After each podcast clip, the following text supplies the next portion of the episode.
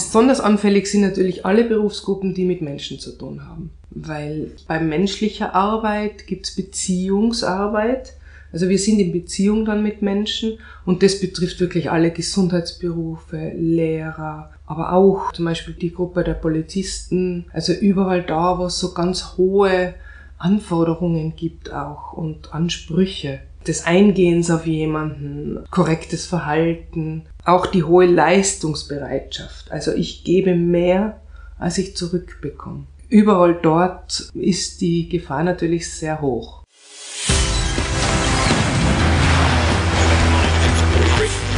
Gut zu wissen, der Erklärpodcast der Tiroler Tageszeitung. Hallo und herzlich willkommen zu einer neuen Folge unseres Gut zu wissen Podcasts. Heute wieder mit mir, Renate Bergdold. In den vergangenen zwei Jahren hat es in den verschiedensten Berufen eine regelrechte Flucht gegeben. Vor allem in der Pflege, in der Kinderbetreuung oder in medizinischen Berufen haben viele Mitarbeiter das Handtuch geworfen. Das lag neben der massiven Arbeitsbelastung durch die Pandemie auch an den fehlenden Rahmenbedingungen.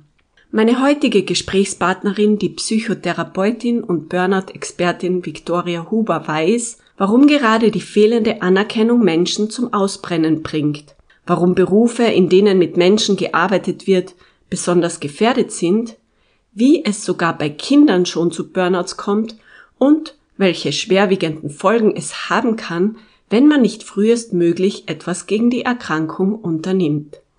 Vor dem Start in unser Gespräch gibt es aber wie gewohnt fünf Fakten zum Thema, die gut zu wissen sind.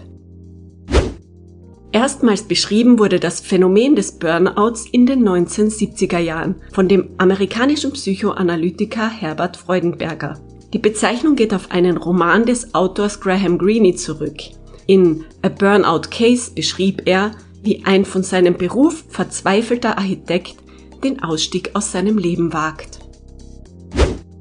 Bei einem Burnout hat der Körper nachweislich zu wenig Energie in seinen Zellen. Es kommt zu einer mentalen und körperlichen Kapitulation. Das Burnout-Syndrom entwickelt sich schleichend, so dass erste Warnsignale wie Schlafstörungen und innere Unruhe oft übersehen werden. Offensichtlich wird die Erkrankung meist erst, wenn permanente Erschöpfung, Lustlosigkeit und Versagensängste zu einem deutlichen Leistungsabfall bei der Arbeit führen. Ein Burnout kann sich in körperlichen Symptomen äußern. Chronische Schmerzen oder spürbare Herzbeschwerden werden hier häufig genannt. Möglich sind Kopf-, Muskel-, Hals- und Gelenkschmerzen sowie Schlaflosigkeit, Herzrasen, Bluthochdruck oder häufig wiederkehrende Infekte. Auch Panikattacken und Tinnitus sind mögliche körperliche Symptome. Sehr häufig betrifft das Ausgebranntsein Menschen, die sich stark in ihrer Arbeit engagieren, beispielsweise Krankenpfleger, Rettungssanitäter, Erzieher oder Lehrer. Einem erhöhten Risiko sind aber auch sogenannte Workaholics ausgesetzt, die keine Überstunde auslassen. Personen mit einem ausgeprägten Helfersyndrom oder allgemeinem Überengagement sowie Menschen mit chronischem Stress sind auch gefährdet. Einen schönen guten Morgen. Ich bin heute zu Gast bei der Psychotherapeutin Victoria Huber, Expertin auch im Bereich Burnout. Und das ist auch gleich der Einstieg. Damit starten wir heute in unser Thema. Frau Huber, Sie sind ja jetzt seit Jahren schon mit der Erkrankung Burnout beschäftigt, haben viele Einblicke, viele Patienten betreut. Hand aufs Herz, könnte Ihnen das auch passieren, dass Sie an einem Burnout erkranken? Zunächst mal guten Morgen, herzlichen Dank für die Einladung. Und zu Ihrer Frage, ja, natürlich könnte das auch passieren, nur nachdem ich hier die fachlichen Alarmglocken immer läuten höre, wird auch fleißig dagegen gesteuert. Es ist zurzeit gerade so, dass natürlich sehr viele Menschen viel Bedarf haben. Die Praxen werden eingerannt. Man könnte doppelt so viel arbeiten. Insofern natürlich wenn man nicht sehr gut auf sich schauen kann, hat man die Tendenz, in seiner Haltung Menschen helfen zu wollen, ihr Leid lindern zu wollen, natürlich da Gefahr, sich zu viel aufzuheißen. Und wir Psychotherapeuten lernen ja auch in unserer Ausbildung sehr gut und hoffentlich auch gefestigt, dass Selbstfürsorge eines der wichtigsten Themen ist, auch für einen selber. Einfach, dass man als Therapeut mental gesund bleibt und eben nicht dort hineinrutscht. Aber es kommt natürlich schon vor bei manchen Kollegen. Es wird dann zurückgerudert und dann wieder neu durchgestartet. Bevor wir jetzt genau mal klären, wie man da überhaupt hineinrutscht, sollte man vielleicht konkret mal abgrenzen, was versteht man eigentlich unter einem Burnout? Was oder wer brennt denn da aus, wenn man es so wörtlich übersetzt?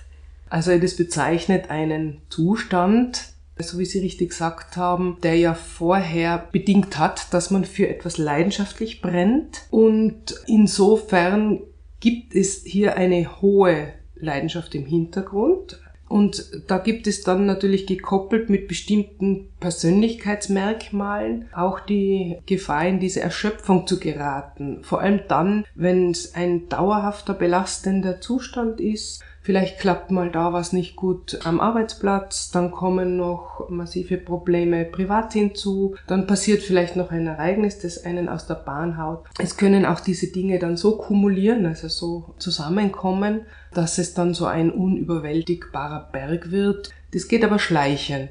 Und zwar so, dass es am Anfang fast unbemerkt ist, sich dann aber steigert und steigert, weil wir natürlich gelernt haben, durchzuhalten. Wir haben auch gelernt, dass wir etwas leisten oder über die Leistung auch Anerkennung bekommen und möchten auch für das, wofür wir uns einsetzen, Anerkennung bekommen. Bleibt diese aus, dann muss ich mich noch mehr anstrengen und noch mehr anstrengen. Und, und das führt dann so sukzessive zu einer Überforderung. Darf ich fragen, wie lange diese Zeitdauer ist? Sprechen wir da jetzt von Wochen, von Monaten, von Jahren? Ja, ich denke, das ist doch ein längerer Prozess und schleichend. Es kann sich über Jahre aufbauen. Ich glaube nicht, dass es so über Wochen daherkommt. Wenn man dann zurückschaut, wenn die Menschen dann so in diesen wirklich tiefen Krankenstand rutschen, der dann sehr lange dauert. Also je weiter fortgeschritten das Burnout ist, umso länger ist dann die Reha-Phase, würde man sagen.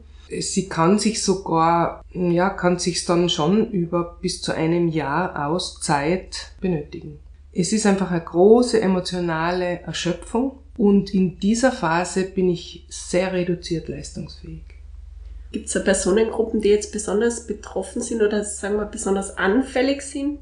Also eine persönliche Voraussetzung ist zum Beispiel der Perfektionismus. Mhm. Das habe ich jetzt wirklich bei ganz vielen Patienten sehe ich das durch die Bank, dass das Menschen sind mit sehr hohen Ansprüchen an sich selbst, vielleicht auch an die Umwelt, sehr hoher Leistungsgedanke, aber auch eben so die Bereitschaft, vielleicht 120 Prozent zu liefern, dass 100 Prozent nicht genug sind, sondern es müssen 120 sein und eben eine Neigung zu Perfektionismus.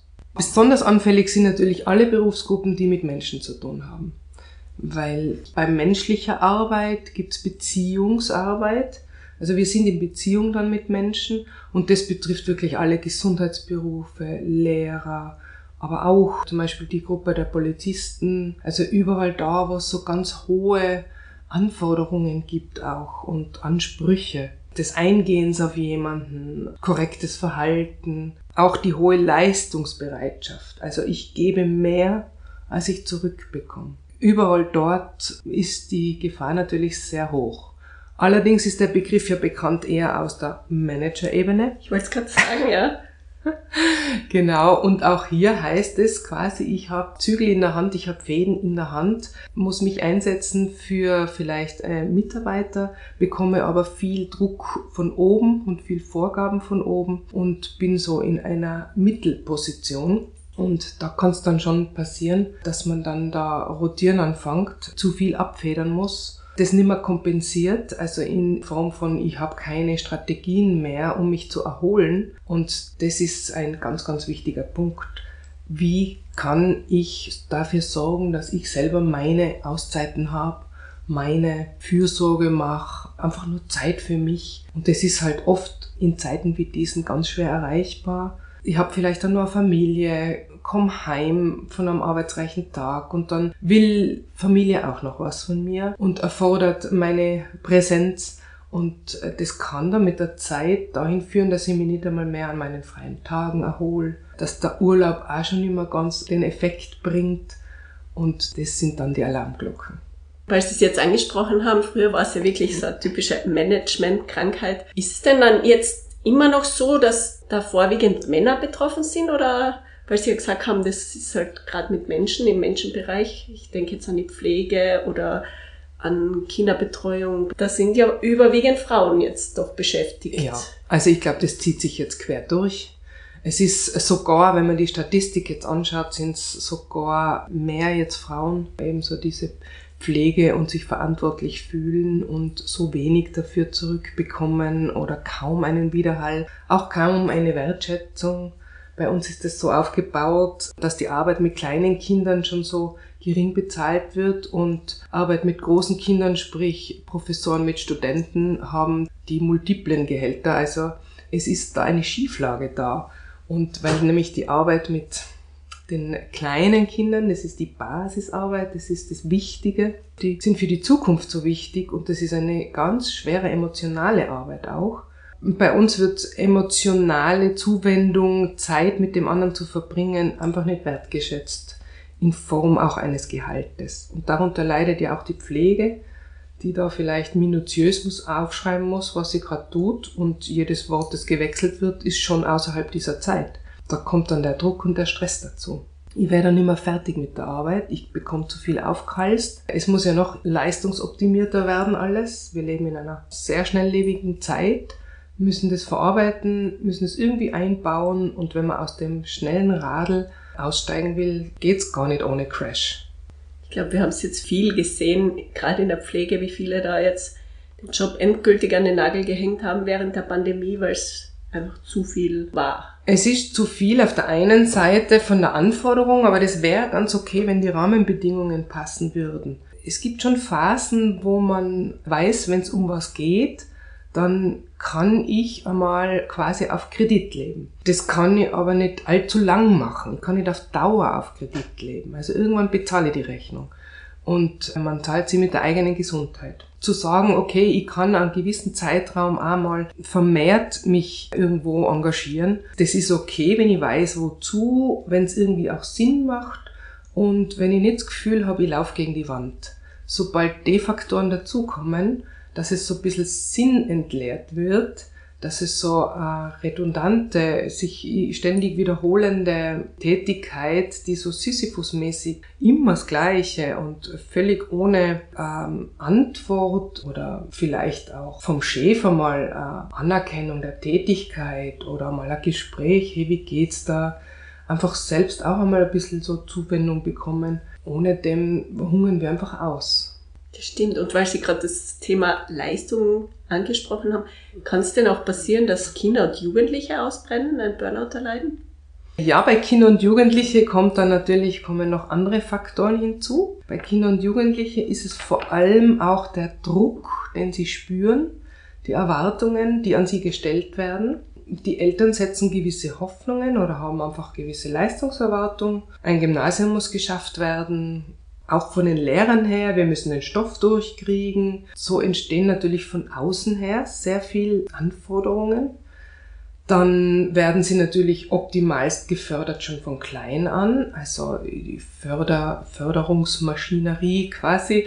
Ja, dieses Hobby, jenes Hobby, das wäre noch gut. Äh, musische Ausbildung, dann noch Sport dazu, Bewegung ist wichtig und Freunde treffen. Also das kann dann schon auch in einen sehr dichten Zeitplan ausarten und wo bleibt da die Zeit für sich selbst? Dieses Dahinträumen, dieses in die Luft starren. Die Zeiten sind sehr wichtig, auch für unser Gehirn. Also zumindest in diesem Alter, wo unser Gehirn sich noch fertig formt. Und das ist bei Jugendlichen einfach ganz wichtig zu verarbeiten. Auch was geht da mit mir selbst vor im Körper? Wie positioniere ich mich in der Welt? Was ist meine Identität? Die sind mit so viel inneren Sachen auch beschäftigt und kommen nicht richtig dazu, das für sich zu verarbeiten. Sind vielleicht auch gleichzeitig durch die neuen Medien auch in einem ständigen Kontakt nach außen werden vielleicht auch von diesen verschiedensten sozialen Bezügen ständig an irgendwas gestört, an dem sie gerade arbeiten, also dieses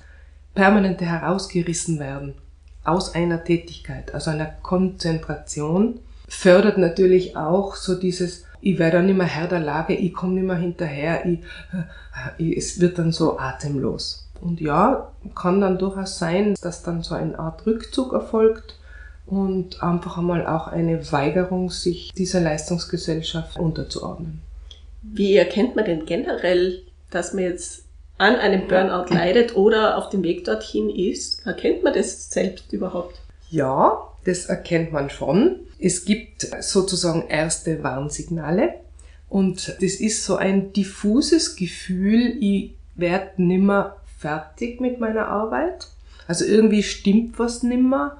Ich hink immer hinterher. Das Gefühl auch nicht, ich habe die Arbeit im Griff, sondern die Arbeit hat mich im Griff. Ja, also ich werde quasi von außen bestimmt und habe keine Selbstbestimmung mehr. So wie ich vorher gesagt habe, auch dieses, ich kann mich nicht mehr richtig erholen an meinen freien Tagen, in meinen Urlauben. Wenn ich anfange, jetzt zum Beispiel keine Zeit mehr für mich zu haben, meine Hobbys zu vernachlässigen oder keine Zeit mehr zu haben für meine Freunde. Das wäre dann auf jeden Fall ein Zeichen. Oder wenn ich, bei Schülern merkt man das dann ganz deutlich, aber auch bei Erwachsenen, wenn sie anfangen, Arbeiten vor sich herschieben und die einfach nicht mehr angehen oder nicht mehr angehen können. Aber kann man das abgrenzen von anderen äh, psychosomatischen Erkrankungen? Ich denke jetzt, viele Experten behaupten ja, Burnout wäre eigentlich eine Depression. Kann man das so klar abgrenzen? Gibt es da Möglichkeit? Ja, sagen wir mal so, es ist ja eine Erschöpfungsdepression. Es ist ein depressiver Zustand, von der Symptomatik her kommt es dem gleich. Nur das klingt halt nicht so toll, weil es einfach in der Arbeits- und Leistungsgesellschaft besser klingt, Burnout zu sagen, ausgebrannt zu sein, weil das implementiert ja, ich habe mich für etwas eingesetzt und habe mich voll für das aufgekrautet auf gut Deutsch. Und Depression hat halt sowas, naja, selber schuld, du musst ja nur wollen. Oder jetzt komm doch raus aus dem Loch. Aber das geht eben nicht. Das versteht die Außenwelt ganz schlecht. Ich würde das jetzt nicht gleichsetzen, aber es ist sicher eine Vorstufe. Das heißt, wenn ich da nichts tue, dann kann es mir schon passieren, dass ich in eine Chronifizierung reingehe, wo man dann tatsächlich sagen kann, okay, jetzt ist eine depressive Episode da. Burnout-Betroffene hören, glaube ich, auch oft den Spruch, ja, reiß dich mal zusammen. Ist es tatsächlich so einfach? Kann man denn seine äh, Gefühle irgendwie steuern? Kann man den Weg aus dem Burnout heraus selbst finden? Das reiß dich mal zusammen ist wahrscheinlich sogar ein Grundglaubenssatz, den Menschen in sich tragen. Ja? Das lernen wir ja auch schon von klein auf. Jetzt beeil dich mal, wir wollen pünktlich sein im Kindergarten oder stell dich nicht so an, das ist ja nicht so schlimm. Also ist ganz viele so Glaubenssätze, die wir auch von unserer Sozialisierung her mitbringen. Reiß dich zusammen, hilft vielleicht über gewisse Hindernisse, leichte Hindernisse hinwegzukommen, ja, um was zu erreichen. So, jetzt muss ich mich zusammenreißen, dann komme ich zu dem. Aber wenn das zu dominant wird, dann wird's hinderlich. Ich fange ja in stressigen Zeiten an, auf solche alten Muster zurückzugreifen. Also die werden dann aktiviert. Dieses reiß dich zusammen klappt nicht, wenn ich bereits in so einer Phase bin, wo ich in der Erschöpfung bin oder vielleicht sogar in einer Depression. Das hat mit dem Willen nichts mehr zu tun. Also da kann ich es mit dem Willen nicht mehr steuern. Das geht einfach nicht mehr. Manche Menschen wachen eines Tages auf im Bett und sind wie gelähmt. Sie schaffen nicht einmal das Aufstehen aus dem Bett mehr. Kann man irgendwie festmachen, wann dieser Kipppunkt ist, wann es jetzt abrutscht von einem, ich fühle mich zwar erschöpft, aber ich mache noch weiter, ich brenne vielleicht sogar noch für die Sache, hinzu, ich komme nicht mehr aus dem Bett. Gibt es irgendwie eine Grenze? Ja, ich denke, das hat, hat schon was damit zu tun, inwieweit ich mir bewusst mache, in welcher Situation stecke ich. Also es wäre gut in solchen Phasen, wo man spürt, etwas stimmt da nicht mehr, etwas ist nicht mehr im Gleichgewicht. Also so diese Work-Life-Balance stimmt einfach nicht mehr. Da muss ich ehrlicherweise hergehen und sagen, was ist jetzt da los? Ich merke, ich bin immer wieder krank, weil es ja auch mit dem Immunsystem dann zusammenspielt. Die Psyche, die mit dem Immunsystem und unserem neurologischen System zusammenspielt, also mit der Hormonausschüttung, das ist dann alles aus dem Gleichgewicht. Das fängt dann an, dass ich zum Beispiel Schlafstörungen bekomme. Aus unerfindlichen Gründen oder weil ich ständig grübeln muss. Also das sind dann Zustände, die kann man ganz schwer willentlich steuern, weil der Körper einfach die Hormonausschüttung gestört hat. Er ist in einem hohen Stresszustand, den wir von der evolutionären Seite her als den Kampfzustand kennen also Kampf oder Flucht. Wir sind hochaktiviert, sind in Alarmbereitschaft, denn unser Leben ist quasi in Gefahr. Und der Körper hat dafür natürlich was erfunden über all die Jahrmillionen hinweg, nämlich, dass er recht einen ordentlichen hohen Pulsschlag bekommt, dass ich spüre, okay, eben der Schlaf ist gestört, die Verdauung ist meist gestört, also alles das, was dann auch für Beruhigung sorgen könnte. Manche haben körperliche Schmerzen, dass sie sagen, sie haben ständig Kopfweh oder ständig Bauchweh so wie Sie angesprochen haben, das Psychosomatische. Ein ganz ein wichtiges Schmerzzeichen ist zum Beispiel Rückenschmerzen. Ganz viele Rückenschmerzen kommen auch davon und hängen damit zusammen. Also ich habe einen Zustand, den es dringlichst zu verändern gilt. Also da muss ich sofort was tun dagegen und äh, schauen, dass sie wieder zu einer Beruhigung meines Systems kommen damit eben wieder die Beruhigungshormone ausgeschüttet werden, damit das alles wieder ins Gleichgewicht kommt. Ein Herz kann nicht auf Dauer auf, mit einem hohen Puls schlagen. Also da bin ich dann selbstschädigend unterwegs.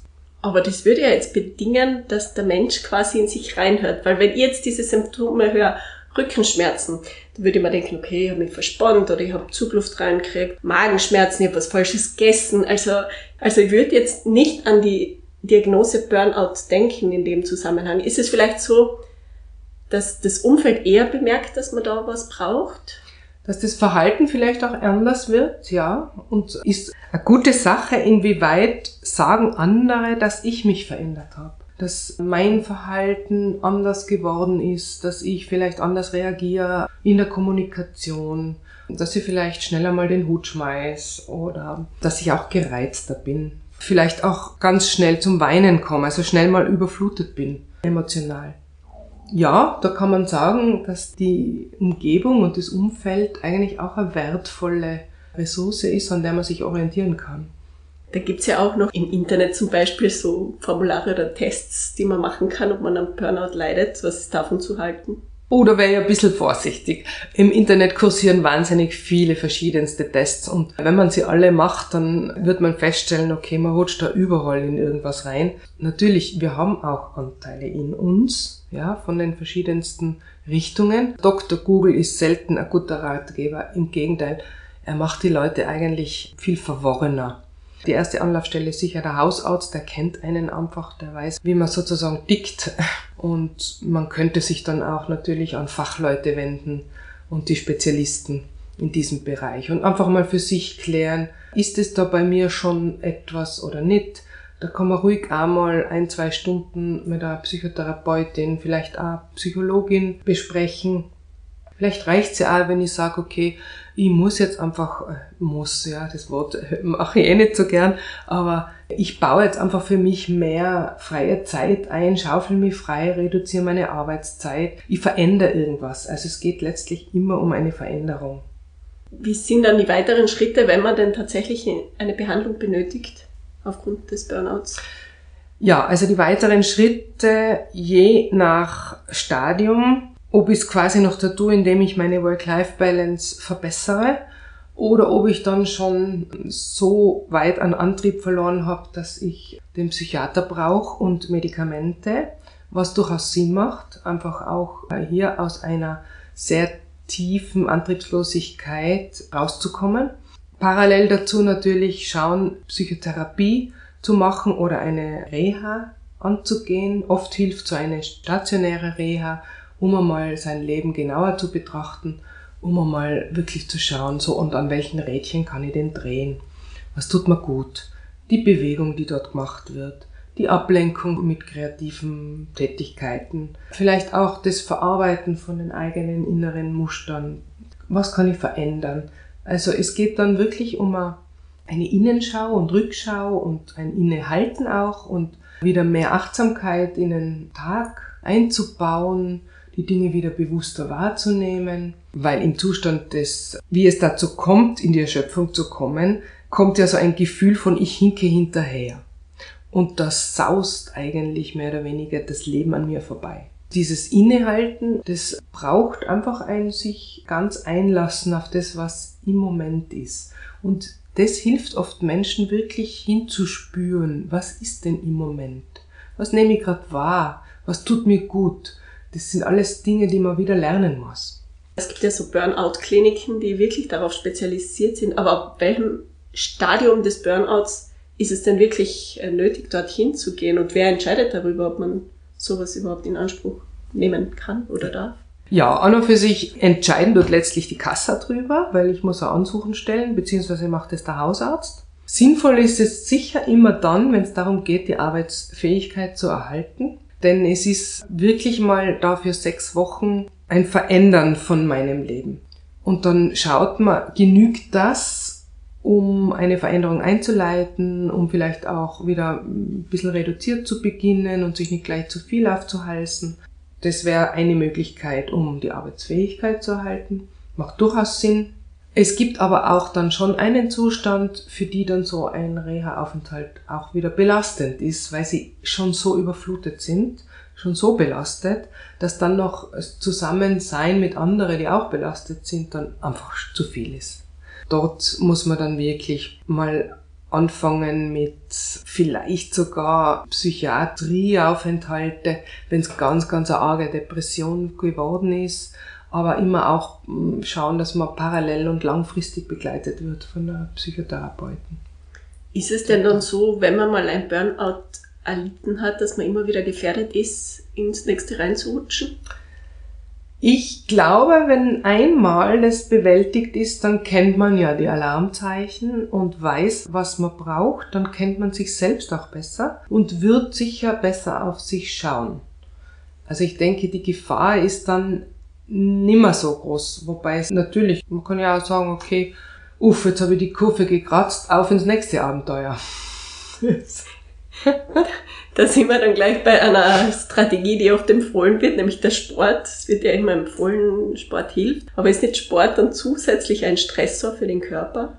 Ja, ich glaube, das hängt davon ab, wie Sport betrieben wird. Also Bewegung hilft auf jeden Fall. Bewegung ist immer gut. Wir sind Bewegungstiere, würde ich mal sagen. Wir sind nicht dafür geschaffen zu sitzen. Wir brauchen die Bewegung, unsere Systeme, unser Gefäßsystem, die Muskulatur, Gelenke, alles braucht Bewegung.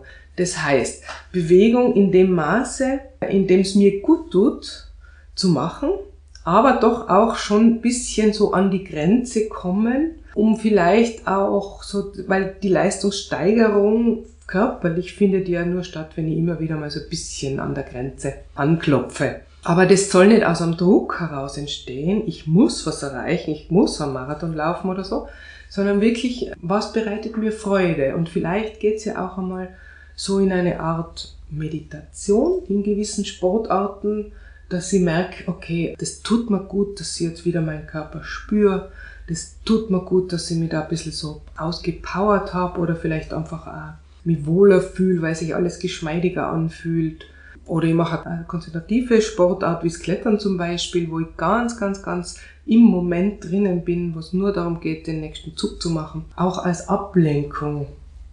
Und man merkt, okay, da bin ich wieder im Kontakt mit mir selber.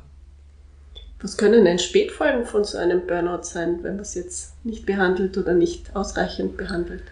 Ich glaube, Spätfolgen sind dann letztlich doch, dass man komplett aus einem Arbeitsprozess zum Beispiel aussteigt also eine Erwerbsunfähigkeit, eine dauerhafte.